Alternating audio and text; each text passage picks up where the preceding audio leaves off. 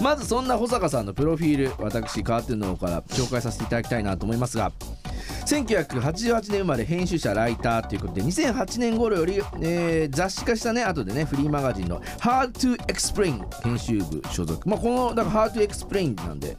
洋楽ですねまさにここは、はい、あの、ね。ストロークスの曲名から取っています。そうだよね、バッチリ洋楽から始まりその後お CROSSBEAT bounce men's FUDGE ぴあ MUSIC COMPLEX などなどお紙媒体やTime Out東京 Mikiki Real Sound などウェブ媒体へもお寄稿しておりますね。えーライティングしておりますけれども。で海外アーティストのお国内版のライナーノーツなどなどでも執筆しております。で現在はメウェブメディア皆さんもねご覧になっている方リセンサーリスナー、えー InterFM リスナー多いかなと思いますが Spincoaster の編集長を務めていると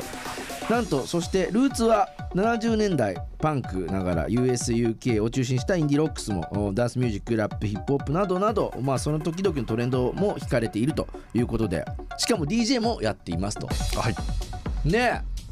そこもねまた意気投合したところなんですけれどもあのーまあ、保坂さんにはね、えー今月から第4水曜日ですね。なんで小峰さんくまくん小峰さん保坂さんという形で、えー第4水曜日担当していただきますけれどもはい。これも偶然なんだけどあのーなんとタワードアーズの小峰くんの師匠らしいと。本当にいやいやいやいや。それ言ってたよ小峰くんが「いやいやいやいや。保坂さん出られるんですか?」とか言って。まああの小峰君が結構そのライター的なことをやっていた時もありまして、まあ、その時に少しお手伝いというか、まあ、スピンコースターを手伝ってもらってたって言った方が正しいかもしれないです、あので保坂さんがあの小峰くんね今日は聞いてないかもしれないけど ラジオ聞いたら「小峰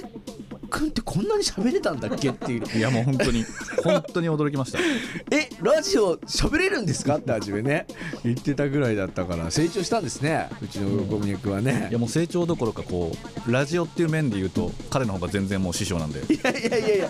保坂さんもやってるじゃん他局だけ。どどどこだっけ？どこだっけ？これは言ってないえ大丈夫。全然センサーインタイムそんなの気にしてませんで。あそうなんですね、はいえっと、大丈夫です。ベイ FM の、えっと、セブンエイト musi-curate という、えっと、深夜の番組のうん、えっと、